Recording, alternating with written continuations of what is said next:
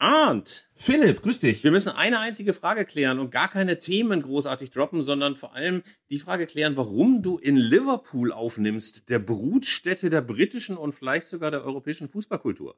Ich bin seit gestern in Liverpool und zwar waren wir gestern an der Enfield Road äh, und haben uns ein äh, schon seltsames Pokalspiel im Liga Cup angeguckt gegen Derby County im Elfmeterschießen gewonnen, nach regulärer Spielzeit 0-0.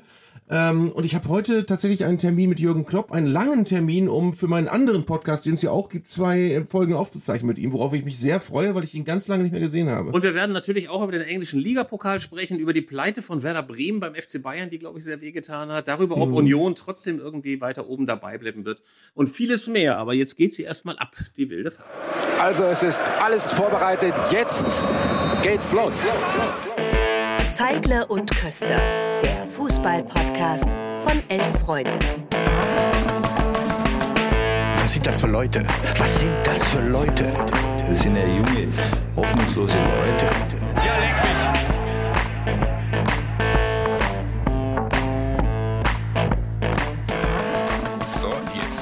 Arndt, ich möchte mit dir als allererstes über den englischen Ligapokal sprechen, denn da ist etwas passiert, was ich wirklich außergewöhnlich finde. Manchester City hat gegen Chelsea gespielt, Chelsea gerade nicht so richtig gut in Form, aber im Tor bei City hat mein alter Bielefelder Crush Stefan Ortega gespielt und hat eine derartig großartige Partie gespielt, dass hinterher sogar Liam Gallagher schrieb, incredible. Und dann habe ich mich gedacht, ey, was ist das für ein Aufstieg? Ne? Du bist beim Bundesliga-Absteiger Arminia Bielefeld und jetzt spielst du Ligapokal und fischt bei Chelsea reihenweise die Bälle weg. Da kann man schon ein bisschen Gänsehaut bekommen. Ja, oder? wir haben ja schon mal angeschnitten, dass äh, du angefeindet worden bist, weil du irgendwann mal dich schon, schon mal für ihn gefreut hast und äh, als er in Dortmund gespielt hat in der Champions League. Und ich denke, das ist auch so ein Abend gewesen. Natürlich, Ligapokal ist jetzt nicht der große Pokal und es war jetzt auch äh, zwar zwei tolle Vereine, die gegeneinander gespielt haben, aber jetzt nicht das wichtigste Spiel der Saison für beide. Aber er, er, er hat ja wirklich äh, reüssiert, wie Jörg von Torra sagen würde. Ähm, und und äh, das, das ist in der Tat äh, eins der Erlebnisse, wo man denkt, ja, was soll für ihn jetzt verkehrt daran gewesen sein, eben nicht mehr bei Arminia Bielefeld zu spielen, sondern solche Spiele mitzunehmen als äh, Torwart in einem gestandenen Alter. Und besonders ulkig fand ich, dass er ja so einen Signature-Move hat. Also wenn Stürmer auf ihn zukommt, dann macht er so eine Grätsche äh, wie so eine Ballerina, also quasi 180 Grad. Und äh, in City sind sie alle total ausgerastet. Sämtliche Homepages, Twitter-Accounts, das gibt's doch gar nicht, wie kann der das? Und da muss ich mal dran denken, dass er das in Bielefeld an jedem beschissenen Wochenende gemacht hat. Ne? Also er hat tatsächlich diese Moves drauf gehabt und hat uns damals ja auch äh, im ersten Bundesliga-Jahr den Klassenerhalt geschafft. Also ganz schön beeindruckend. Da sind aber auch mehr Spieler auf sein Tor zugelaufen, muss man auch ganz offen sagen deutlich, deutlich mehr Spieler. Aber äh, äh, trotz allem frage ich mich immer, wie sich das dann so anfühlt, ne? wenn du plötzlich so absolute Hochkaräter dir gegenüber hast und nicht so diese fußlahmen Kreismeister, die du sonst in der Bundesliga möglicherweise auf, auf dich zustürmen lassen. Also von daher ähm, Hut ab und äh, wie gesagt, diesen Liam Gallagher-Tweet, den würde ich mir, wenn ich Ortega wäre, auf jeden Fall einrahmen lassen. ähm, du bist unterwegs in Liverpool. Und die Frage ist so ein bisschen mhm. deine ersten Eindrücke von dieser Stadt. Ich habe nur auf Instagram gesehen, du lobst sehr dieses ähm, ganze ähm, Ambiente dort. Du warst in der Stadt ja. äh, und in der Straße, wo Paul McCartney aufgewachsen ist. Äh, wo er seine, seine ersten Jahre verbracht hat. Das ist direkt äh, interessanterweise in der Nähe der Enfield Road. Deswegen haben wir da mal kurz einen Abstecher hingemacht. Nein, ich, äh, ich war noch nie in Liverpool. Ich war ganz oft in London, ähm, was bislang meine Lieblingsstadt war. Aber Liverpool kommt sehr dicht dran, weil äh, es ist so, wenn du neben Fußball auch noch äh, Musik als Leidenschaft hast und bist in Liverpool, ähm, es gibt kaum eine Stadt, die so sehr mit Fußball und Musik verwoben ist wie Liverpool. Äh, und das merkst du halt an jeder Ecke, an jedem, an jedem Ende. Ähm, und das war im, im Stadion an der Anfield Road, das war wirklich ja keins der, der äh, Knallerspiele dieser Saison. Ähm, Liverpool hat mit einer besseren U19 gespielt eigentlich, mit, mit wenigen Spielern, die man wirklich kennt, wenn man nicht totaler Insider ist ähm, und gegen einen äh, Drittligisten, der Derby County inzwischen ist. Und trotzdem war das, war das Stadion ausverkauft und ich bin natürlich in dieses klassische You Never Walk Alone reingerannt. Und ähm, es ist schon so, es sind halt viele Sachen anders, die wir in Deutschland früher mal hatten und die, die wir uns abgewöhnt haben. Ähm, am meisten fällt dir halt wirklich auf, erstens spielbezogener Support, also die Leute reagieren nur auf das, was sie sehen und sind auch mal zwei Minuten etwas ruhiger, aber gehen dann richtig aus dem Sattel, wenn wieder was los ist. Dadurch hast du nicht wie in Deutschland so einen gleichbleibenden Stimmungsteppich, sondern du hast wirklich ein, ein ständiges Auf und Ab. Ähm, und was für mich total toll war, und das ist ja auch ein Thema, über das wir heute noch reden werden, ähm, ich habe, ich, ich glaube, es gab auch keinen Videoassistenten, aber ich glaube, wenn es ihn gegeben hätte, hättest du ihn nicht wahrgenommen, weil das Spiel lief so durch. Also es gab nicht eine Szene, wo die Leute irgendwas reklamiert haben, lamentiert haben, auch wenn, wenn äh, offenbar einem Abwehrspieler der Ball im Strafraum an den Ellbogen geflogen ist, haben die weitergespielt. Äh, und noch so eine Kleinigkeit, um noch ein Klischee zu erfüllen, als der entscheidende Elfmeter im Elfmeterschießen verwandelt war, haben die Derby County Fans, die wirklich gerade an einer Riesensensation gekratzt haben, haben alle dem, dem, dem Siegschützen applaudiert. Der, der war bei ihrem Tor und die haben dem geklatscht. Also es war, es war insgesamt ein ganz tolles Fußballerlebnis. Klingt erstmal sehr fair und ähm, ich bin ja so ein bisschen gespalten, was diesen spielbezogenen Support angeht. Also einerseits kann das auch manchmal dazu führen, dass es öde wirkt. Also zum Beispiel, ich war mal vor ein paar Jahren bei Chelsea gegen West Brom.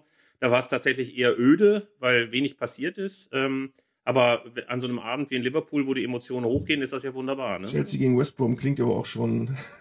also ich war aber tatsächlich aus Stamford Bridge war ich auch mal. Da, da fand ich es auch öde, da, weil das war so ein Theaterpublikum gefühlt. Das war so die Abramowitsch Hochzeit und da hast du das Gefühl gehabt, die Leute gehen wirklich hin äh, statt in die Oper, gehen die halt zum Fußball. Äh, die meisten haben sehr viel Geld und die wenigsten gehen dahin wirklich um um die Kuh fliegen zu lassen. Das war bei Chelsea schon an, aber das hast du das Gefühl, das ist in Liverpool nicht so, nicht ganz so jedenfalls. Man hat vor allen Dingen da das. Und ich habe tatsächlich, ich habe, ich habe äh, direkt vor der Tochter von Kenny Dalglish gesessen. Das möchte ich auch noch erwähnen. Wie hast du die äh, Tochter von Kenny Dalglish erkannt? Wurde auf sie gezeigt? Die oder? Tochter von Kenny Dalglish ist in England eine relativ bekannte Fernsehmoderatorin und die taucht. Es gibt eine fantastische Doku über diesen Champions League Sieg von äh, Liverpool gegen Mailand 2005 wo sie immer wieder zwischendurch eingeblendet wird. Und da war sie noch ein bisschen jünger, aber man hat sie trotzdem sofort erkannt. Ich kann ja nicht über dieses 2005er Spiel reden, weil ich weiß noch, dass wir damals in der Redaktion Einladungen zu diesem Spiel dorthin hatten. Und ich habe mir gedacht, ach, Istanbul, die weite Reise und Milan gegen Liverpool, das wird schon nicht so gut werden. Und dann fuhr unser Redaktionspraktikant hin und kam mit leuchtenden Augen wieder und meinte, ich habe noch nie so ein geiles Spiel gesehen. Äh, und ich habe mich so wahnsinnig geärgert. Insofern kann ich fast über 2005 äh, nicht reden. Wollen wir das immer trotzdem mal kurz, wollen wir mal ganz kurz, lass uns dieses Spiel mal ganz kurz nochmal in Erinnerung rufen. Das war also ein, ein 0-3 Rückstand schon Liverpool. Es gab in der, auch in der, in der Doku, wo ich dann die Tochter von Kenny Dalglish gesehen habe, viele Fans, die sind da einfach weggefahren, weil sie es nicht mehr ertragen haben.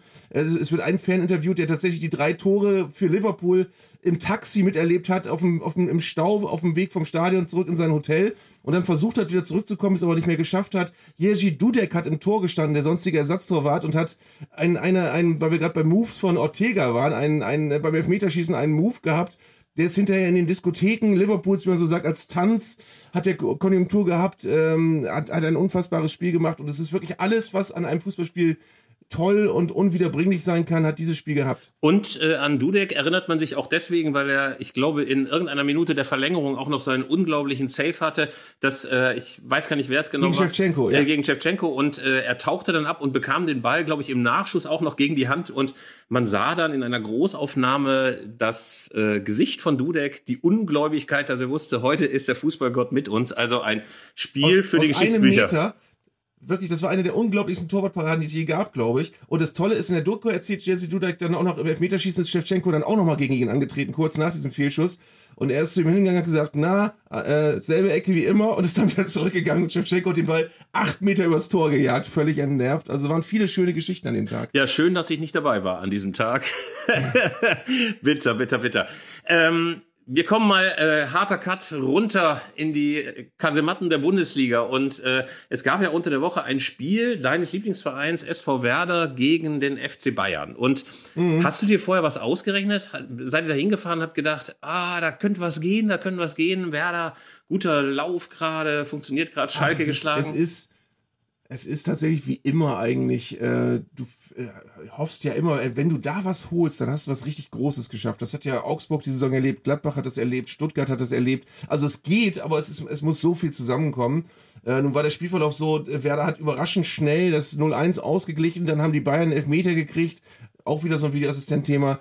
Ähm, den haben sie aber verschossen, also da dachtest du, ey, heute ist aber was los und dann ging es aber innerhalb von 10 Minuten den Bach runter.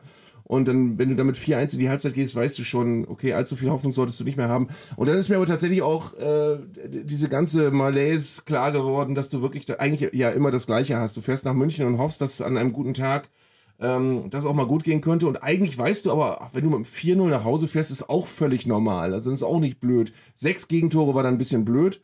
Ähm, äh, war auch, glaube ich, für die Spieler unüber, äh, unangenehm hoch, das Ergebnis am Ende, aber es ist der Gang der Dinge. Es ist wirklich, äh, du hast eine, eine so fest betonierte Kräftelage in der Bundesliga und ich habe auch diesmal wieder ausgerechnet, weil es mein Steckenpferd ist. Bayern hat Spieler eingewechselt, die haben 120 Millionen gekostet und wer das gesamte Kader hat laut Transfermarkt.de einen Wert von 60 Millionen. Also Bayerns Ersatzspieler an dem Tag haben doppelt so viel gekostet, wie die 28 Spieler von Werder wert sind laut Transfermarkt. Und das ist dann wirklich einfach nicht dieselbe Sportart. Es ist so, dass du an einem idealen Tag trotzdem äh, ein gutes Spiel machen kannst, aber es ist nicht so, dass man äh, in irgendeiner Form es als unnormal ansehen muss, dass die eine Mannschaft dann eben auch mal haushoch gewinnt. Also man fährt dann eher achselzuckend zurück und sagt, so ist es halt, ne? Also früher hätte man sich möglicherweise geärgert. Ich kann mich erinnern, als der HSV mal so über Jahre immer mal wieder sehr hoch verlor in München, hieß es immer, oh, große Krise. Das würde man ja heutzutage fast gar nicht mehr sagen, ne? Ja, aber es hat sich auch alles wirklich in die Richtung verschoben, dass äh, in, in, in einer Entwicklung hin, die wir da in, dann eben jetzt verkraften müssen und die wir aber auch nicht mehr rückgängig machen können.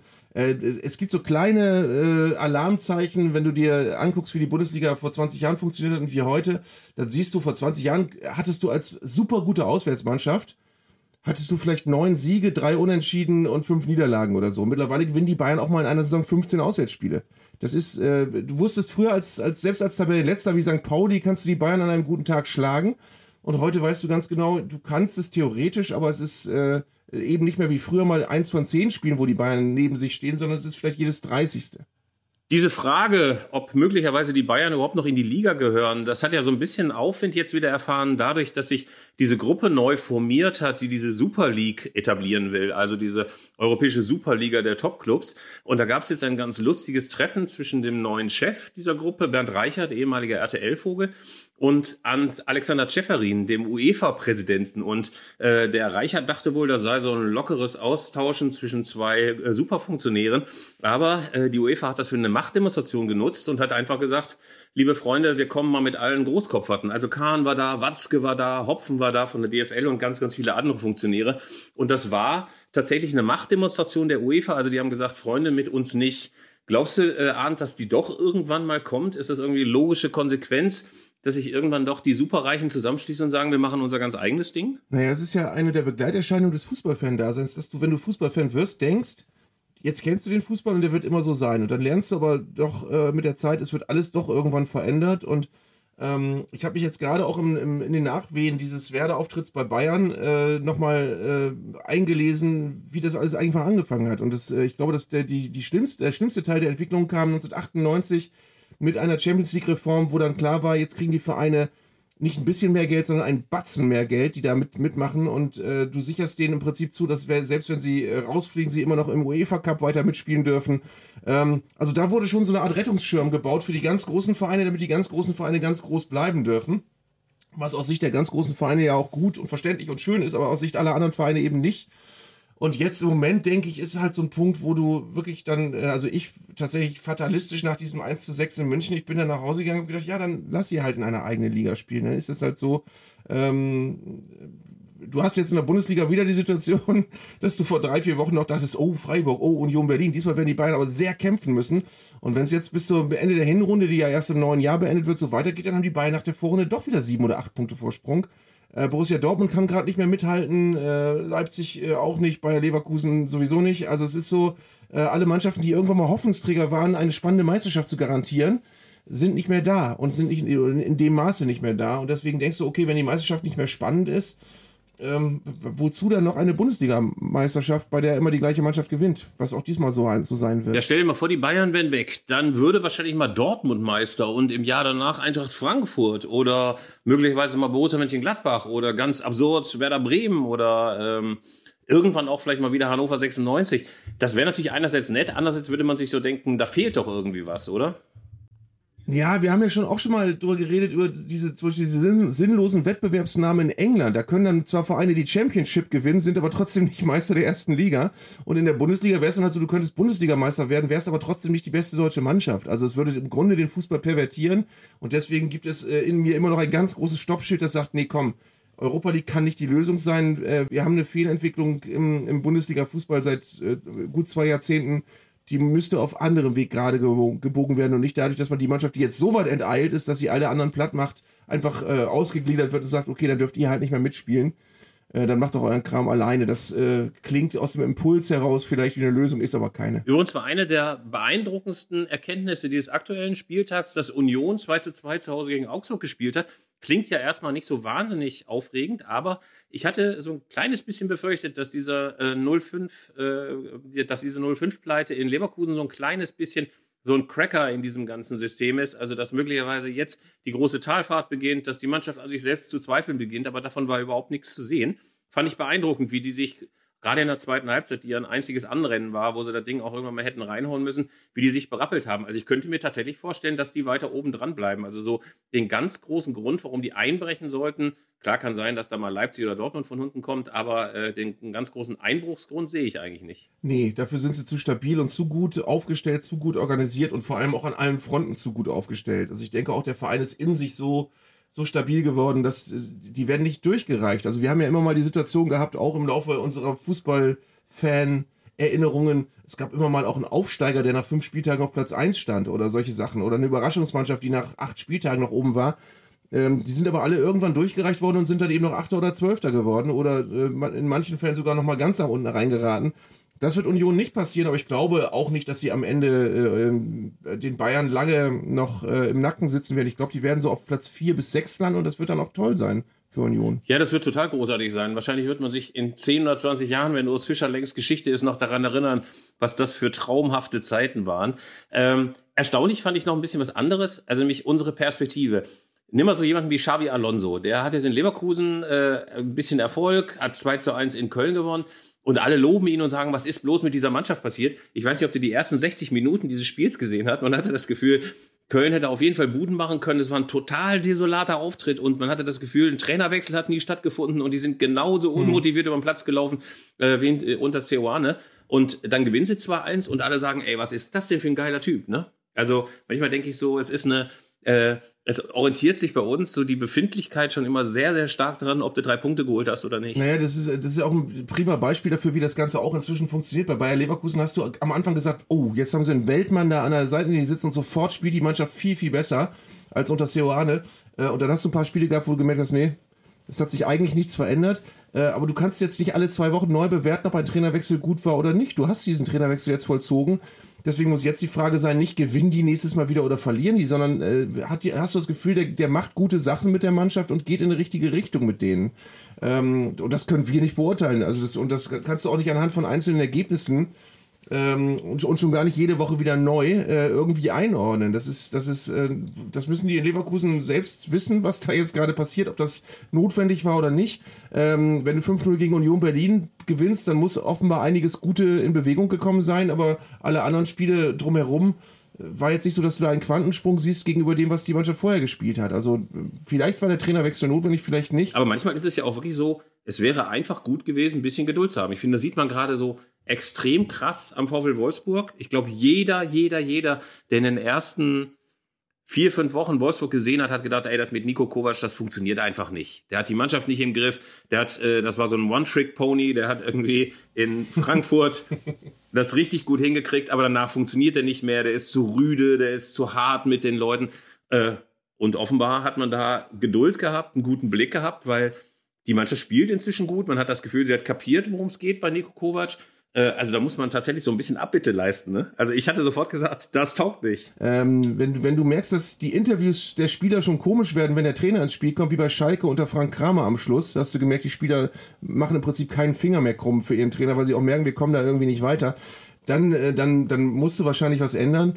Ähm, aber generell ist es so, die Ergebnisse waren nicht gut in Wolfsburg, aber wenn die von dem überzeugt waren und jetzt auch im Prinzip bestätigt waren, dass der, dass der offenbar äh, einen Draht zur Mannschaft hat und eben auch ein paar gute Ideen, ja, dann musst du den machen lassen. Und das wird in dem Fall jetzt gerade offenbar belohnt. Wie lange wissen wir nicht, aber es scheint jetzt für den Moment die richtige Lösung zu sein. Und das teilen sie ja, zumindest diese Gefühlslage, ein bisschen mit Hertha BSC. Da hat man auch das Gefühl, alle sind zufrieden mit dem Trainer. Jeden, den ich höre, der über Sandro Schwarz redet, sagt, endlich mal einer, der die Mannschaft versteht, der auch interessiert ist an Hertha. Da gab es ja ganz, ganz viele Übungsleiter, die immer nur gesagt haben, hier kommen Trainingslager, äh, Hotel und Stadion und sonst interessiert mich überhaupt gar nichts. Und Sandro Schwarz ist jetzt einer, den alle lieben. Und gleichzeitig verliert die Mannschaft die ganze Zeit. Und die, die Stimmung ist so ein bisschen rauchig inzwischen, weil man über viele Wochen sich selber über den Kopf gestreichelt hat und gesagt hat, ach komm, das ist doch alles okay, das ist doch alles okay, wir spielen doch super und da ist doch endlich mal eine Mannschaft, die auch wieder die Fans begeistert. Und dann verlieren sie gegen Bayern, was du ja noch machen kannst.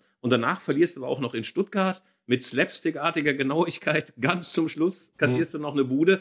Und da merkte man so richtig, wie die Stimmung umschlug, wo man so dachte, ja, toll, dass wir uns jetzt alle so gut verstehen, toll, dass die Stimmung so gut ist, aber so richtig die ganze Zeit verlieren und gleichzeitig gewinnt Schalke auch noch und Bochum gewinnt noch oder Bochum macht zumindest irgendwie ein paar Schritte nach vorne in den letzten Wochen. Äh, das kann es auch nicht sein. Ja, aber das ist doch generell auch äh, im Moment gerade faszinierend, wie die Bundesliga hinten funktioniert, dass der VfL Bochum jetzt plötzlich Spiele gewinnt, dass Schalke jetzt gestern auch gewonnen hat. Ähm, dass Stuttgart jetzt Spiele gewinnt, Bayer Leverkusen gewinnt. Im Moment ist Hertha die Mannschaft, die da völlig auf der Stelle tritt, als einzige. Ähm, und das kann sehr gefährlich werden. Also auch wenn du die Spiele knapp verlierst, aber du verlierst sie halt. Und äh, das, das kann hinten wirklich ein, ein, ein wahnsinniger Abstiegskampf werden. Also Im Moment hast du auch andere Vereine, die knapp drüber rangieren, wo du auch nicht weißt, ob die noch reinrutschen. Ähm, also vielleicht ist das wirklich äh, wie in manchen anderen Jahren ja auch der, der, Ersatz für eine entgangene spannende Meisterschaft, dass wir wirklich einen Abstiegskampf haben, der komplett wahnsinnig bleiben wird. Und äh, äh, bei Hertha denke ich nur immer wieder, ähm, es ist faszinierend, wie du so viel Geld verbrannt haben kannst in den letzten Jahren und trotzdem eine Mannschaft, die nicht ein Deut besser ist als das, was du da jetzt gerade siehst. Also du hast, du hast Luke Bacchio, du hast ein paar äh, gute bis okaye Spieler, aber du hast ja keinen Kader, wo irgendwas hängen geblieben ist von diesen knapp 400 Millionen, die, die in dem Verein versickert sind. Normalerweise würde man ja denken, selbst wenn man ganz viel falsch macht, dann sind am Ende trotzdem noch drei, vier Spieler übrig, die man holen konnte, weil man kurz wirtschaftlich gut dastand. Aber da ist ja in der Hinsicht nichts mehr. Da ist gar nichts mehr. Und äh, vor dieser Folie hat das natürlich auch eine gewisse Dramatik, dass es jetzt schon wieder Abschiedskampf ist. Das bedeutet ja auch weniger Fernsehgelder in Zukunft, ganz egal, ob es in der ersten oder zweiten Liga passiert. Äh, die ganze Kohle ist weg. Es gab jetzt so einen Wirtschaftsbericht, das ist ja demnächst eine Jahreshauptversammlung eine ordentliche.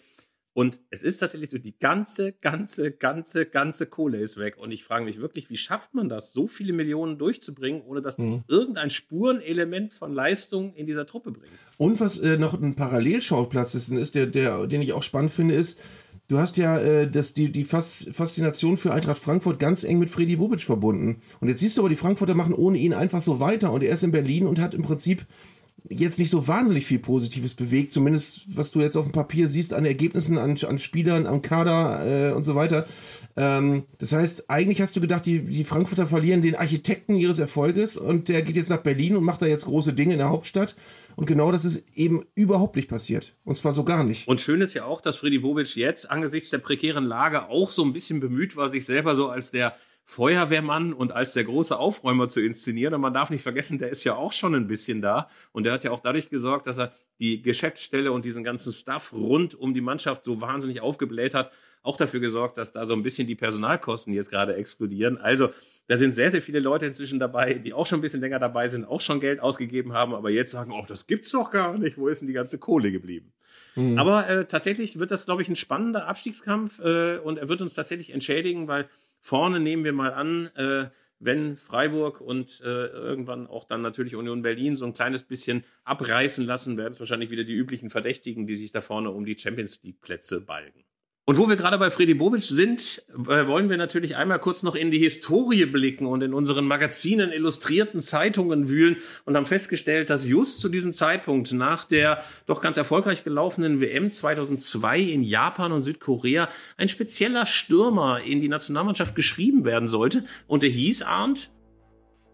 Weißt du noch? Der Fußball vor 20 Jahren.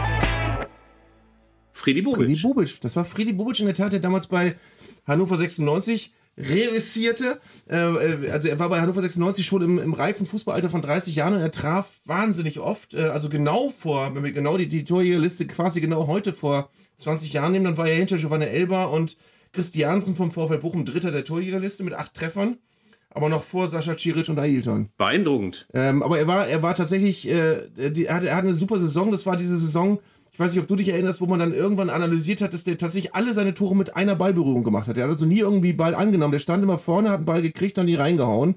Und das hat er bei Hannover 96 ein Jahr lang gemacht. Ähm, und äh, da haben viele gesagt, der muss doch mit und so weiter. Und als ich das gelesen habe, ist mir aufgefallen, dass es diese Diskussion wirklich immer gibt mit, mit Spielern, die in der Liga gut treffen. Das gab es mit Stefan Kiesling, das gab es mit Martin Max.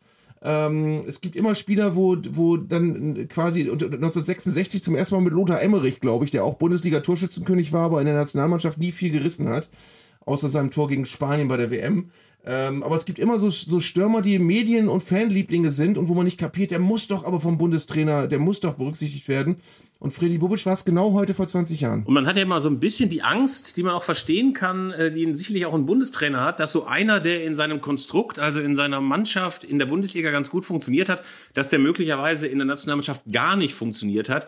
Da gab es immer große Vorwürfe an Jogi Löw, dass er immer nur Leute wollte, die unbedingt genau in sein System passten. Da wurde doch über viele, viele Jahre immer wieder der klassische Stoßstürmer gefordert. Mhm. Äh, an Martin Max kann ich mich noch deswegen erinnern, der war damals äh, mal Interviewpartner bei Elf Freunde, einer der ersten, die wir äh, gehalten haben. Und Martin Max war richtig verbittert. Der war richtig verbittert, dass ihn, glaube ich, damals, ich muss, weiß nicht, ob es äh, Rudi Völler 2002 oder ähm, 2004 äh, war, ähm, auf jeden Fall wurde er nicht mitgenommen und er war richtig, richtig sauer. Er hatte als Stürmer von Hansa Rostock alles zu Klump geschossen, aber dann durfte er trotzdem nicht mit. Also äh, irgendwie kann man das manchmal auch als Nationaltrainer verstehen, dass man jetzt nicht jeden mitnehmen möchte, bloß weil der so vom Boulevard oder so gefordert wird, ne? Ja, also vor allem dürfen wir auch nicht ganz vergessen, dass vor der WM 2014 ja quasi eine, eine Kampagne im Gange war, was für, ein, was für ein unfassbar ahnungsloser Bundestrainer da am Werk ist, dass wir ohne Stürmer, ohne richtigen Stürmer zur WM nach äh, Brasilien fahren, das kann ja nichts werden. Da ist dann spätestens nach der Vorrunde Schluss, weil ohne Stürmer brauchen wir da gar nicht hinfahren, ähm, ist dann anders gelaufen. Also manchmal haben, haben Bundestrainer dann eben auch doch Pläne, äh, die, die auch funktionieren. Ja, wir würden natürlich auch sehr, sehr gerne jetzt auch schon über den aktuellen 55er oder 23er oder 17er Kader von Hansi Flick für die WM sprechen, aber wir nehmen auf, bevor Hansi äh, vor die Presse tritt und verkündet, dass Füllkrug möglicherweise doch nicht dabei ist oder doch dabei ist oder Mario Götze oder Maxi Arnold. Äh, wir haben jetzt mal kurz die Gelegenheit, uns zu blamieren. Was glaubst du, wer wird auf jeden Fall dabei sein, von dem man gar keine Ahnung hat, dass man ihn auf der Liste haben sollte. Naja, auf der Liste stehen ja alle im Moment. Das heißt, also auf, auf, der erst, auf, der ersten, auf der ersten Liste, da, da gibt es ja keine Überraschung mehr. Ähm, ja, ich, ich finde halt, nachdem wir jetzt auch noch den Ausfall von Matcher haben, nach dem Ausfall von Timo Werner, ähm, kannst du sicher sein, dass Mukoko und oder Luca äh, oder Niklas Füllkrug dabei sein werden. Äh, äh vielleicht sogar beide. Äh, das finde ich eine spannende Frage. Also ich glaube nicht, dass er beide zu Hause lässt, weil dafür ist die Offensive jetzt doch zu sehr ausgedünnt. Und es sind ja tatsächlich alle verletzt, die man sich nur vorstellen kann. Äh, und es wurde sehr, sehr viel geklagt darüber, dass der Terminplan wirklich Raubbau am Körper der ganzen Profis ist, dass es keine Pause gibt. Es liegen ja, glaube ich, tatsächlich neun Tage nur zwischen äh, dem letzten Bundesligaspieltag äh, und dem ersten Gruppenspiel in Katar. Ähm, diese Klagen sind aber auch jetzt nicht so richtig jung. Ne? Also das hört man, glaube ich, seit vielen, vielen Jahren, dass den mhm. Profis mhm. zu viel zugemutet wird haben wir immer vor neuen, vor großen Turnieren. Und wen es mir übrigens total leid tut, ist Grisha Prömel, der ja, glaube ich, auch auf der Liste stand und der noch, noch keine äh, Chance hatte in der Nationalmannschaft, sich zu beweisen. Und den ich seit Jahren für einen der, der wirklich richtig guten Bundesligaspieler halte, wo du richtig zugucken kannst, wie der, wie der äh, in, in jeder Mannschaft, wo er spielt, ähm, eine total prägende Rolle spielt, der immer Leistung bringt und der es echt verdient gehabt hätte, nach diesen tollen Bundesliga-Jahren, die er bei Union und jetzt auch bei Hoffenheim hat, äh, mitzufahren, ist, ist für mich der Inbegriff eines tollen Mannschaftsspielers. Ähm, es ist übrigens eine spannende Frage, ob so jemand wie Grisha Prömmel trotzdem in diese legendäre WhatsApp-Gruppe aufgenommen worden ist, äh, von der wir erfahren haben, äh, die heißt Be Prepared. Äh, eine WhatsApp-Gruppe für alle, die möglicherweise bei dieser WM dabei sein dürften. Ähm, Hansi Flick hat, wenn man Medienberichten zutrauen mag, eine lange, lange Motivationsrede in diese WhatsApp-Gruppe hineingepostet und Olli Bierhoff hat ganz klassisch Olli Bierhoff einfach nur drunter geschrieben, möchte unser Licht in Katar aufgehen und hat eine Lampe drunter gepostet. Äh, glaubst du, dann werden die Leute wieder rausgestrichen und entfernt aus dieser Gruppe, die jetzt nicht nominiert hat werden? Hat die Gruppe verlassen. Ja, keine Ahnung. Das ist, das ist spannend. Ich habe ich hab jetzt gerade mit Erstaunen äh, oder mit, mit einer gewissen Rührung gesehen, dass ich eine, eine alte Schlagzeile wieder entdeckt habe von der Bildzeitung, die vor acht Jahren vollkommen begeistert war, dass Chelsea eine eigene WhatsApp-Gruppe für seine Spieler eingerichtet hat. Das kann, hatten die noch nie gehört vorher. Da hatten die Chelsea-Spieler eine eigene WhatsApp-Gruppe vom Verein eingerichtet. Das war eine riesen Schlagzeile in der Bild. Ähm, mittlerweile sind WhatsApp-Gruppen ja Fluch und Segen. Und bei der hier bin ich gespannt, wie sie weiterläuft. Aber ich glaube, es ist sehr, sehr, sehr, ich versuche mich gerade reinzuversetzen, in die Spieler, die wirklich nicht wissen, ob sie es schaffen oder nicht, äh, wie, der, wie der Tag heute verläuft. Das muss, muss einer der, der aufregendsten Tage des gesamten Lebens sein. Und was, ich, äh, und was ich mich natürlich auch so ein bisschen frage, ist, äh, wenn du dann nicht nominiert wirst und du wirst auch nicht aus dieser Gruppe entfernt, ey, dann kriegst du noch die ganze Zeit das Partyleben der äh, anderen Nationalspieler, die dann mitgefahren sind, mit. Das muss ja furchtbar sein. Wir gehen ja immer davon aus, dass es für einen Spieler so dies, das, das Nonplusultra ist, zu einer WM zu fahren. Also, dass du wirklich als Spieler quasi auf deine Karriere mit, mit äh, großem Bedauern zurückblickst, wenn du es irgendwann mal nicht, knapp nicht in den WM-Kader geschafft hast und so weiter. Und ich frage mich, ist das eigentlich wirklich so? Willst du als Spieler eigentlich wirklich unbedingt bei einer WM fahren und ist deine Karriere viel, viel schlimmer verlaufen, wenn du das nicht geschafft hast? Oder könnte es sein, dass wir das alle etwas überhöhen und dass es für einen Spieler wichtig wäre, mal die Bestätigung zu bekommen, Nationalspieler zu sein, aber am Ende bei so einem Turnier vielleicht auch nur als Nummer, Nummer, Nummer 21 mit auf der Bank zu sitzen und, und äh, im, im Kader für gute Laune zu sorgen? Das muss ja auch nicht für jeden Spieler die Erfüllung des sportlichen Traums sein. Also ich, vielleicht, vielleicht denken wir auch vielleicht ein bisschen zu groß, was solche Themen angeht. Ja, für manche ist das sicher so eine Art von von von von äh, verlängerten Urlaub. Äh, Thomas Hitzelsberger hat mir erzählt beim Sommermärchen 1990. Äh, Thomas oh, das ja, ja, witzig, witzig. Also Thomas Hitzelsberger hat erzählt, beim Sommermärchen 2006 sei das einerseits eine total spannende Erfahrung gewesen, zum anderen sei es aber auch ganz schön krass gewesen, die permanente Beobachtung, man hätte das Gefühl, man ist im Fokus des nationalen Interesses, permanenter Rausch, sechs Wochen lang Motivationssprüche, sechs Wochen lang Sönke Wortmann mit der Kamera um dich rum. Also so richtig genießen hätten sie das auch nicht können. Also es sei aufregend gewesen, aber gleichzeitig ganz schön anstrengend. Also man denkt dann immer, das muss das Allergrößte sein, was du jemals erlebst, aber äh, für den Einzelnen, der dann vielleicht auch nicht spielt, vielleicht auch mit seiner Enttäuschung zurechtkommen muss, dass er eben nicht spielt, ist das sicherlich auch eine Herausforderung, das dann trotz allem immer mit guter Miene und ich greife an und ich bin Teil des Teams zu bewältigen. Mhm.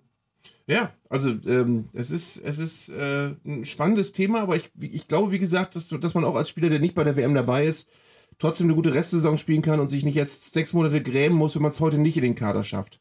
Hast du dir uns mal überlegt, wie man das eigentlich so macht, die Spannung aufrechtzuerhalten? Also du hast jetzt diesen großen Cut, äh, du hast ab Mitte November erst erstmal Ruhe, dann hast du sechs Wochen, vielleicht noch ein bisschen Trainingslager, vielleicht machst du noch, wenn du ein bisschen größerer Club bist, so eine USA oder eine Japanreise äh, und dann legst du irgendwann wieder los.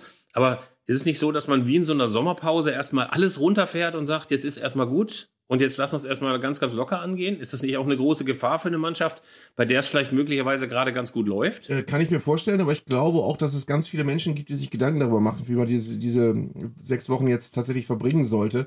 Äh, aber ich glaube tatsächlich, für den Kopf ist es ganz komisch. Und ich glaube auch, dass wir alle erst äh, in den nächsten Wochen begreifen werden, wie beschissen eine WM im Winter ist. Also ich glaube, dass das ganze Drumherum, das betrifft die aktiven Spieler, das betrifft uns als äh, diejenigen, die jetzt einen ganz komischen Fußballwinter haben von dem wir mehrheitlich nicht wissen, wie wir ihn genau verleben werden, wie wir uns dabei fühlen werden. Ähm, ich glaube, das ist generell ein, ein, eine Ausnahmesituation, auf die niemand vorbereitet ist so richtig. Und wie es die Spieler machen, weiß ich echt auch nicht. Momentan kulminiert das ja auch alles so ein bisschen, was die Proteste angeht. Es gab einen sehr, sehr beeindruckenden Dokumentarfilm von Jochen Breyer vom ZDF, vom Sportstudio, äh, über die äh, Geschehnisse rund um die WM-Vergabe, so wie das momentan in Katar aussieht. Ähm, ohnehin, das muss man mal abseits dieses Dokumentarfilms sagen, dass Jochen Breyer sich wirklich gemacht hat. Ne? Ich weiß nicht, wieso dein Eindruck ist, aber ich finde das aus einem so einem klassischen Fragesteller im ZDF Sportstudio, weiße Turnschuhe und ähm, so gefällige Interviews machen, wirklich ein ganz, ganz toller Journalist geworden ist. Also einer, der auch immer wieder für Überraschungen sorgt, der immer wieder für, für energisches Nachfragen sorgt, der jetzt ja auch mit diesem Film äh, auch schon nochmal klar gemacht hat, so richtig viel, zumindest was diese Einstellung gegenüber Schwulen, Lesben angeht, hat sich nicht geändert in Katar. Also wenn wir diesen äh, dieses Kollegenlob jetzt mal einbauen wollen, ich äh, finde auch, dass Jochen Breyer ein unglaublich schlauer, smarter Typ ist, der ähm, auch relativ uneitel einfach immer gut seinen Job macht und wo du das Gefühl hast, der ist äh, ja, der ist auf der auf dem Stuhl, wo er sitzt, ist er ideal. Er ist ein ganz toller Sportstudio-Moderator. Er macht wirklich gute Gespräche. Ähm, du hast auch das Gefühl, er lässt auch Leute nicht leicht davonkommen, die gerade wirklich äh, vielleicht um was Schwieriges rumlavieren. Also ich finde, das es ist ein, ein, äh, einer der wirklich geschätztesten Kollegen, den ich, die ich, die ich habe. Also ich finde, dass der einen verdammt guten Job macht. Ähm, und die Doku ist tatsächlich äh, ja insofern ein Hammer, weil sie alles zementiert, was wir ja zwar im Kopf irgendwie schon wussten, aber du fängst dann ja an, Dinge zu sehen, also Dinge zu hören. von denen du, ähm, ich meine, dass der, dass der WM-Botschafter ähm, in einem Land, wo, wo Schwulsein unter Strafe steht, dass der nicht äh, ein, eine völlig liberale, offene äh, Regenbogenhaltung äh, zu Schwulen hat, ist völlig klar gewesen. Aber dass der sagt, die haben alle eine Geisteskrankheit ähm, im übertragenen Sinne, ist natürlich nochmal was, was anderes, wenn du es so hörst. Und äh, was ja unter anderem auch ein großes Thema ist in dieser Doku, die wirklich jedem zu empfehlen ist, das ist halt im Moment ein totaler Überwachungsstaat. Also wenn du hinfährst als Journalist, wirst du da quasi verwanzt. Du wirst da äh, nicht in Ruhe gelassen. Und das, äh, was tatsächlich äh, sehr spannend zu sehen sein wird, ist, ob während der WM äh, Katar es schafft, das alles aufrechtzuerhalten. Also die, die, die ganze äh, Kontrolle zu behalten über die Menschen, die man kontrollieren möchte während der WM. Die wollen ja nicht, dass Schwule gemeinsam äh, die WM besuchen in einem Hotel absteigen. Das ist, äh, ist ein, totaler Dorn im Auge. Die wollen auch nicht, dass, dass äh, Schwule oder Lesben sich auf der Straße küssen. Die wollen auch nicht, dass Frauen da eine, eine besonders äh, liberale fortschrittliche äh, Erscheinung abgeben. Äh, und das alles müssen sie aber. Und dann, dann wird, da wird ihnen auf die Finger geguckt und ähm, ich bin sehr gespannt, was es da für, für, ähm, ähm für weitere Entwicklungen noch während dieser WM gibt, die wir im Moment noch gar nicht absehen können. Und ich habe übrigens heute im, im Bad morgens schon den Podcast von Mickey Beisenherz gehört. Der hat tatsächlich auch mit äh, den Macherinnen und Machern des Filmes gesprochen, auch mit Jochen Breyer. Und die haben unter anderem auch gesagt, es wird halt sehr, sehr spannend, ob Katar Leute in, in den Knast steckt für, für Dinge, die wir hier bei uns in Deutschland äh, nicht für besonders verwerflich halten und wie dann die Diplomatie damit umgeht, wenn Fußballfans in Katar äh, tatsächlich äh, inhaftiert werden für, für äh, irgendwelche Handlungen, die einfach in Katar unter Strafe stehen. Äh, was wird es da für Verwicklungen geben? Was wird uns da noch alles begegnen? Äh, wenn, wir, wenn wir Glück haben, kommen wir glimpflich davon. Wenn wir Pech haben, gibt es da eine Menge Härtefälle, äh, wo wir uns hier nicht vorstellen mögen, wie es den Leuten dann dort vor Ort ergehen könnte. Mir fehlt ja so ein bisschen der Glaube, dass es so öffentlichkeitswirksame Verhaftungen geben wird. Es ist ja so ein bisschen so ein Taschenspielertrick jedes autokratischen Regimes zu sagen, während so eines Turniers passiert nichts, damit alle nach Hause fahren und sagen, ey, das ist doch alles gar nicht so schlimm und wir haben uns von unserer weltoffenen Seite gezeigt. Also da wird es wahrscheinlich etwas mehr Toleranz geben als äh, möglicherweise jetzt vor und nach dem Turnier. Die Fan äh, Kurven haben sich ja relativ klar positioniert. Das hat man am letzten Wochenende gesehen. Da sah man überall, insbesondere in Dortmund, ganz, ganz plakativ. Auch im Hertha ähm, Olympiastadion sah man das äh, mit ganz, ganz vielen unterschiedlichen Transparenten, dass man dieses Turnier boykottieren soll. Ähm, müssen wir nicht unbedingt aufmachen, das ganz große Fass, ob es zu boykottieren ist oder nicht. Aber klar ist schon, es gibt relativ viele, die sagen, mit mir nicht. Und ich gucke mir das nicht an. Äh, und es gibt natürlich so gerade von Funktionären gerne mal so diese Fiktion, kaum rollt der Ball, gucken trotzdem alle und das ist ja nur so ein bisschen äh, bigottes Gerede. Aber ich habe das Gefühl, dass das schon diesmal ein bisschen anders ist, dass schon viele sagen werden, ey, das gucke ich mir nicht an oder ich gucke es mir nur mit einem Auge an oder ich gucke mir nur zwei, drei Spiele an. Ähm, das wird schon ein bisschen anders sein als bei vergangenen Turnieren. Naja, was anders sein wird, ist, wir werden das Lustige, wir sitzen abends vor einer Kneipe und äh, irgendwo läuft ein Bildschirm, das werden wir halt alles schon mal nicht haben.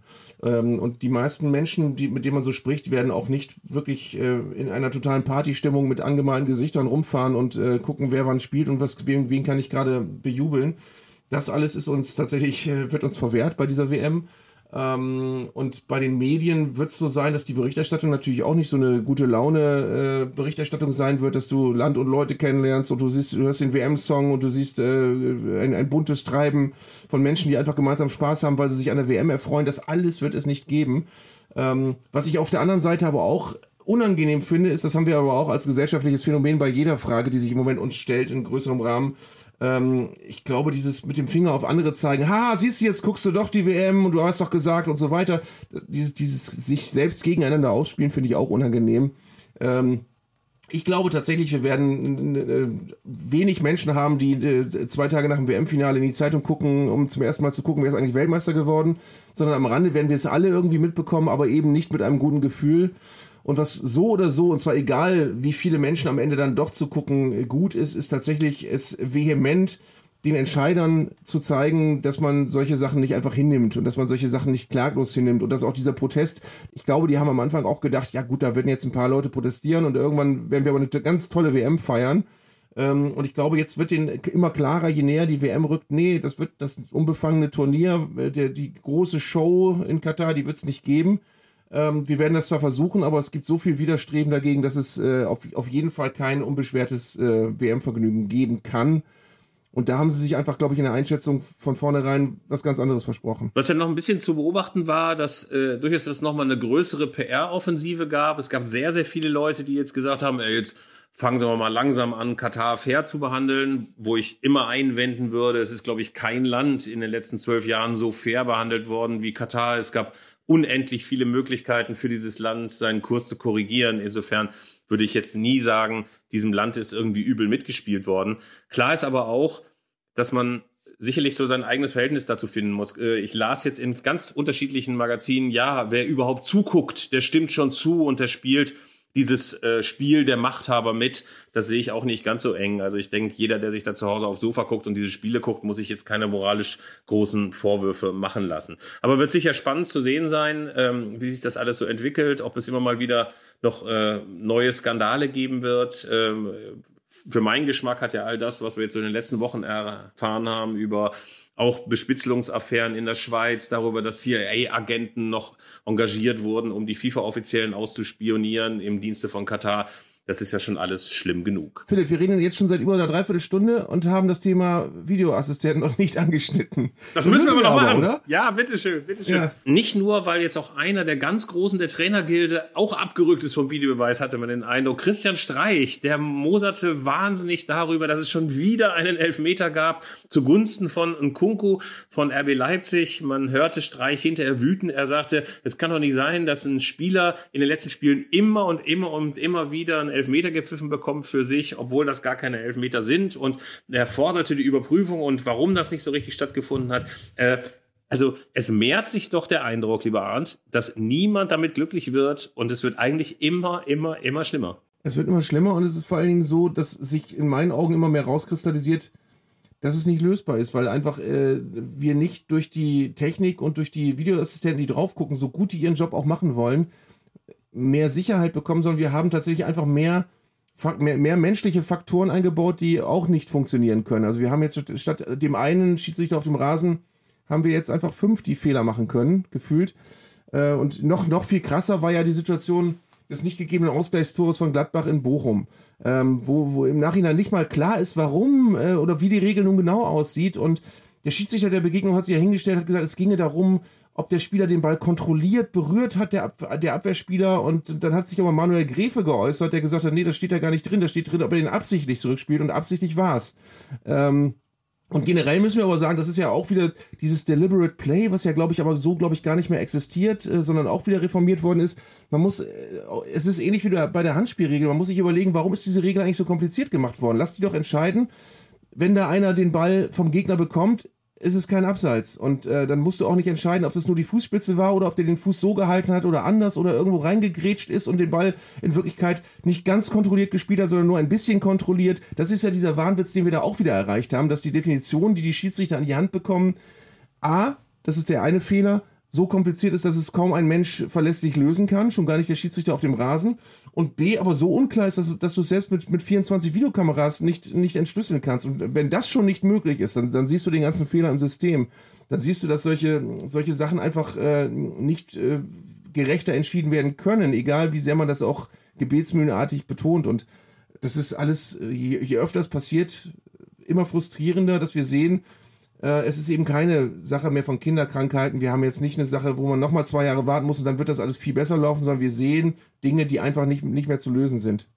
Und was ich auch erstaunlich finde, ist, dass von offizieller Seite nichts kommt. Also die hocken im Schützengraben und hoffen, dass auch der 540. Moser-Anfall von Trainern, Spielern, Fans einfach vorbeigeht und dass sich nichts ändert.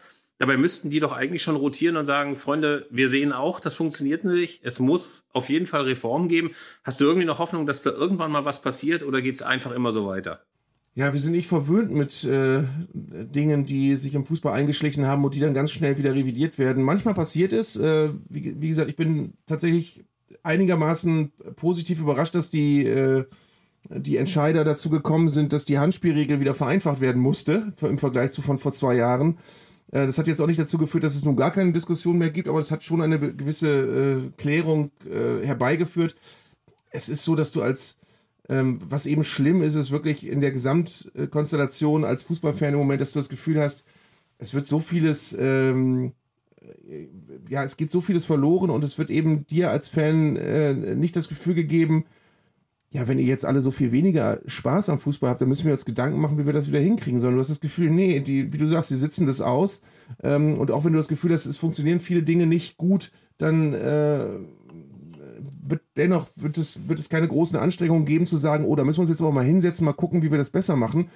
Sicherlich werden Dinge überdacht. Ich glaube tatsächlich, dass eine, eine Abschaffung des Videoassistenten leider utopisch ist. Das kann ich mir überhaupt nicht vorstellen. Aber ich glaube, es würde uns allen gut tun, wenn wir beim Videoassistenten uns einfach wieder rückbesinnen auf die messbaren Dinge. Wir haben eine Torlinientechnologie, die ist super. Wir können auch Abseitslinien ziehen, können wir auch gerne machen, auch wenn die auch Schwächen haben. Aber alles, wo Menschen eingreifen müssen und sich überlegen müssen, ist das jetzt eine klare Fehlentscheidung oder nicht? Du hast meinen, äh, meinen äh, unschönen Fußballabend am Dienstag schon erwähnt, als Werder in München gespielt hat. Da hat es einen Elfmeter gegeben, den hat Amos Pieper verursacht. Ähm, den, den kann man geben, aber das allein ist ja schon die ganze Perversion, dass du eben dir 25 Zeitlupen angucken musst, um zu entscheiden, konnte man den geben oder nicht. Und das ist eben nicht mehr, oh, da hätte es eine ganz krasse Fehlentscheidung gegeben, deswegen mussten die eingreifen, sondern das ist so, was können wir denn mal machen? Wir gucken uns das mal an. Ja, kann man eigentlich geben. Das ist so eine, eine Grundhaltung, die hat sich eingeschlichen. Die sehen wir als mittlerweile normal an, weil wir uns dran gewöhnt haben.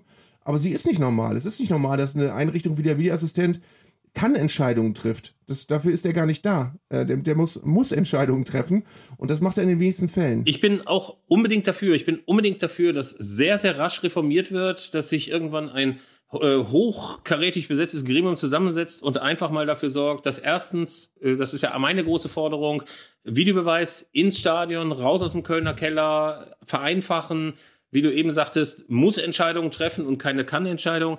Und das soll alles, alles, alles passieren, aber bitteschön gerne nach dem nächsten Wochenende, denn jetzt kommen wir zu unserer kleinen Terminvorschau. Ja. Teams to Watch. Die Highlights des kommenden Spieltags.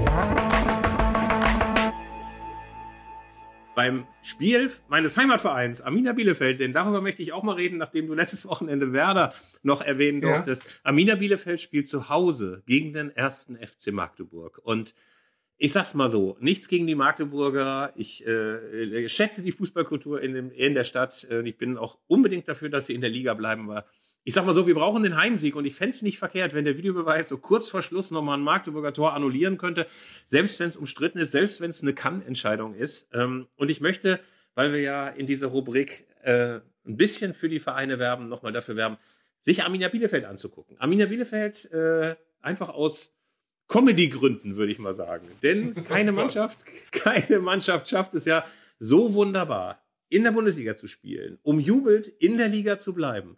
Im nächsten Jahr unter Frankie Kramer abzusteigen, den noch auszuschmeißen, hilft trotzdem nichts. Und dann in der nächsten Saison einen zu verpflichten aus der Schweiz, der null Ahnung hat, der null Ahnung hat von der zweiten Liga und vom deutschen Fußball, sofort unten landet, danach mit dem nächsten Trainer auch nicht richtig aus dem Pötten kommt und immer noch Tabellenletzter ist. Also ich sag mal so, mehr desaströse Unterhaltung kann es gar nicht geben. Und äh, selbst äh, nachdem jetzt das ähm, Derby, nennen wir es mal so, das OWL-Duell zwischen den SC Paderborn und Arminia gewonnen wurde, es sieht finster aus und äh, umso schöner, umso schöner, dass jetzt Magdeburg vorbeiguckt und dann möglicherweise drei Punkte draus werden. Aber es ist auch schön, dass in der zweiten Liga die Spannung genau wie der Bundesliga auch hinten so groß ist, dass plötzlich Vereine Spiele gewinnen und das äh, Arminia zwar immer noch letzter ist, aber jetzt einen überraschenden Auswärtssieg gelandet hat und da ist alles dicht an dicht. Also wenn du gesehen hast, wie schnell Braunschweig sich da rausgespielt hat, die äh, nach fünf Spielen noch als ganz sicherer Absteiger gehandelt worden, der überhaupt nichts gebacken kriegt. Der FC St. Pauli kommt nicht richtig raus, Nürnberg ist Tabellenvorletzter, äh, Magdeburg war letzter, ist jetzt aber plötzlich auf Platz 14, weil sie jetzt auch Spiele gewinnen. Ähm, äh, Rostock und Braunschweig und auch, auch Regensburg und Fürth sind da noch nicht raus, aber Fürth ist plötzlich Tabellenneunter, die auch ganz lange unten drin standen. Also auch das ist eine Tabelle, wo, wo wir noch ganz, ganz viel zu erwarten haben an Spannung. Ja, Fürth war letzter und dann wird Alex Zorniger geholt und jetzt sind sie, glaube ich, neunter oder zehnter. Also tatsächlich, das sind Karrieren, die man nur in der zweiten Liga erleben kann. Ähm, und ich habe tatsächlich, muss ich gestehen, wie viele andere, nachdem wir jetzt das Spiel in Paderborn gewonnen haben, doch nochmal geguckt in den Wettbüros, wie denn so die Quoten für Sensationsaufsteiger nach äh, Tabellenschlusslicht sind. Äh, ganz so wird's nicht kommen. Arminia kann froh sein, wenn sie die Klasse halten, aber ähm, da zeigt sich immer wieder so ein bisschen, die zweite Liga ist bisweilen vom Unterhaltungsfaktor kein bisschen hinterher, was die erste Liga angeht, ne? Nein, vor allen Dingen haben wir ja gedacht, dass als Schalke und Werder aufgestiegen sind, dass diese Liga dieses Jahr nicht mehr so attraktiv ist wie letztes Jahr. Letztes Jahr wurde sie gehypt ohne Ende. Ähm, aber du hast den HSV, der natürlich immer Unterhaltungswert bietet. Du hast äh, interessanterweise, wenn ich mir die Tabelle angucke, du hast eigentlich acht Aufstiegskandidaten und zehn Abstiegskandidaten. Also bis Platz acht ist Holstein Kiel. Hast du Mannschaften, die irgendwie nach oben schielen. Da ist sogar Kaiserslautern etwas überraschend dabei. Ähm, Düsseldorf und Hannover, so die üblichen Verdächtigen, die hinter der Spitze bei, bei einer guten weiteren Saison auch auf den Aufstieg schielen können. Paderborn und Heidenheim, die Vereine, die es unheimlich gut machen. Und oben Darmstadt, die ich eigentlich schon fast in der Bundesliga sehe, weil die wirklich äh, für mich noch, noch einen Tick weiter sind als alle anderen Mannschaften. Und neunter ist Fürth. Und die, die haben äh, im Prinzip nur drei Punkte mehr als der Relegationsplatz. Ähm, das heißt, bei Platz neun fangen die zehn Abstiegskandidaten an. Also das ist eine Saison, die, die ganz, ganz viel Musik noch drin hat. Und es ist der letzte Spieltag. Bedeutet, äh, bevor es dann in die Wüsten-WM geht, äh, also zuschlagen, bei Arminia vorbeischauen, das ist meine Empfehlung. Und welche Partie hast du uns mitgebracht? Ja, ich bin ja ein, äh, ein großer Fan, äh, obwohl ich relativ weit weg bin der Regionalliga West, weil da einfach so viele schöne alte Traditionsvereine sind. Und an diesem Wochenende spielt Preußen Münster. Ich äh, habe übrigens bei meinem Auftritt in Bielefeld gelernt, dass es äh, schwierig ist, im Beisein eines Arminia-Fans das Wort Münster überhaupt noch zu erwähnen. Ähm, aber da spielt Preußen Münster gegen den Wuppertaler SV und das ist so, das finde ich auch pure Sinnlichkeit, allein diese Begegnung. Preußen Münster hat einen gewissen Vorsprung, hat auch noch ein Spiel weniger. Das heißt, wenn die das gewinnen, sind sie auf einem sehr guten Weg, sich oben abzusetzen und in dieser Liga steigt ja der Erste diesmal automatisch auf. Ähm, der Wuppertaler SV wiederum ist ganz schlecht gestartet, hat sich aber jetzt auch äh, berappelt und wenn die wiederum in Münster gewinnen sollten, äh, dann ist oben da auch wieder alles spannend. Also da hast du wirklich eine Liga mit, mit vielen Traditionsvereinen. Auch Alemannia Aachen hat sich gerade erholt. Ähm, das, ist, das ist wirklich eine ganz tolle Liga und Preußen gegen Wuppertal, ich glaube Samstag 13 Uhr, das wird ein ganz tolles Spiel. Der Wuppertaler SV, äh, den schätze ich ja auch. Ich weiß gar nicht, ob dieses Stadion inzwischen so ausgebaut ist, dass man die Radrennbahn nicht mehr sieht, die ja früher implementiert war ins Stadion. Weißt du das? Ich glaube, man sieht sie noch. Das ist wunderschön. Also nicht mehr, nicht mehr so wie früher, aber man sieht sie Äh, noch. da frage ich mich ja immer, äh, ob das nicht mal zwischendurch super wäre, wenn man noch ein paar Bahnradkämpfe zwischendurch zur Gaudi des Publikums abhalten könnte, wenn das Spiel unten ein bisschen langweilig ist. Und Preußen Münster, auch wenn es diese große Rivalität gibt zwischen Bielefeldern und Münstern, Münsteranern, ich kann nur sagen, ich fände es sehr, sehr schön. Ich fände sehr, sehr schön, wenn die wieder aufsteigen würden. Vielleicht sogar mal ihr Stadion dann komplett ausbauen würden. Das waren immer großartige Duelle, auch wenn wir mit Arminia Bielefeld in der Oberliga Westfalen bei denen gekickt haben. Also die aller, allerbesten Glückwünsche und äh, die allerbesten Wünsche begleiten die Preußen auf dem Weg möglicherweise zurück in die dritte Liga. Und damit kommen wir dann langsam auch zum Ende. Ich möchte aber nochmal zurückblicken auf die Zeit genau vor 20 Jahren, denn da hat nicht nur Freddy Bobic viele Tore geschossen, es gab auch ein unwiederbringliches Zitat oder ein unsterbliches Zitat, ähm, und zwar im Doppelpass. Da war Uli Hoeneß zu Gast und äh, wir lernen daraus schon vor 20 Jahren, war Uli Hoeneß im Doppelpass und hat Dinge gesagt. Und damals hat er sich über Lothar Matthäus geäußert, der damals noch 41 Jahre alt war, also seine Karriere erst knapp beendet hatte. Ähm, und äh, ich lese das Zitat nochmal vor, aber es ist eigentlich ein sehr be- bekanntes Zitat inzwischen. Ähm, Lothar hat einen Riesenfehler gemacht, sich über den Club und ehemalige Kameraden wie Oliver Kahn oder Stefan Effenberg zu äußern. Ich dachte immer, Lothar wolle mal beim- FC Bayern was werden, aber solange ich was zu sagen habe, wird er nicht einmal Greenkeeper am neuen Stadion. Ein berühmter Satz der Fußballgeschichte. Äh, wir beobachten das also jetzt seit 20 Jahren und er ist tatsächlich beim FC Bayern nichts geworden, aber auch nicht Greenkeeper. Aber er hätte es, glaube ich, werden wollen. Ne? Im Gegensatz zu Paul Breitner, der es immerhin mal zwischendurch zum Markenbotschafter gebracht hatte, bevor man sich dann wieder richtig zerstritten hat, ist er tatsächlich immer nur Experte geblieben, muss immer die Allwetterjacken von Sky auftragen. Ob ihn das so schmerzt, meinst du, er wäre dann doch ganz gern mal irgendwie wenigstens so Vizepräsident geworden oder auch Markenbotschafter Ich oder so? finde das einfach, ich finde das tragisch, weil äh, wir ja diese 20 Jahre damit verbracht haben, dass immer wieder Leute ihn am Anfang äh, ernsthaft, dann später nur noch scherzhaft irgendwo ins Gespräch gebracht haben als möglichen neuen Trainer und dann kommt immer eigentlich auch die Aussage, der wäre eigentlich ein richtig guter Trainer, weil das ist wirklich ein totaler Fachmann, aber wahrscheinlich wird ihn keiner holen. Und genauso ist es dann ja auch gekommen. Ich weiß nicht, wo der überall im Gespräch war, beim HSV, äh, bei Schalke irgendwann mal, glaube ich. Also es ist so, dass er sein Name bis vor, sagen wir mal, zehn Jahren immer mal wieder gehandelt wurde. Ich glaube, mittlerweile hat er seinen Frieden gemacht und weiß ganz genau, nee, ich bin da der Experte. Ich rede ab und zu mal ein bisschen, aber ähm, die Bundesliga-Trainerkarriere kann ich mir abschminken. Und beim FC Bayern wird er tatsächlich auch nichts mehr. Ich glaube, der Zug ist endgültig abgefahren. Vielleicht wird er irgendwann nochmal mit der Ehrennadel des Clubs ausgezeichnet oder ähnliches. Lieber Arndt, damit äh, sind wir am Ende. Wir wünschen dir noch sehr, sehr viel Spaß in Liverpool ähm, und äh, unseren Hörern jede Menge spannende Spiele jetzt am Wochenende noch. Äh, das war Zeigler und Köster, der Fußball-Podcast von Elf Freunde. Und wenn ihr noch Anmerkungen habt zum Podcast, äh, zu Themen, die wir unbedingt mal behandeln sollten, zum äh, SC Preußen Münster oder zur Arminia Bielefeld oder zum Wuppertaler SV, schreibt uns gerne unter podcast.elffreunde.de. Ansonsten wünschen wir euch ein spannendes Fußballwochenende und wir hören uns am nächsten Donnerstag wieder, wenn es heißt Zeigler und Köster, der Fußball-Podcast von Elf Freunde. Bis dahin, macht's gut. Und Werder spielt gegen Leipzig und ich hoffe, dass ein Kunku keinen Elfmeter kriegt. Aber das noch am Rande.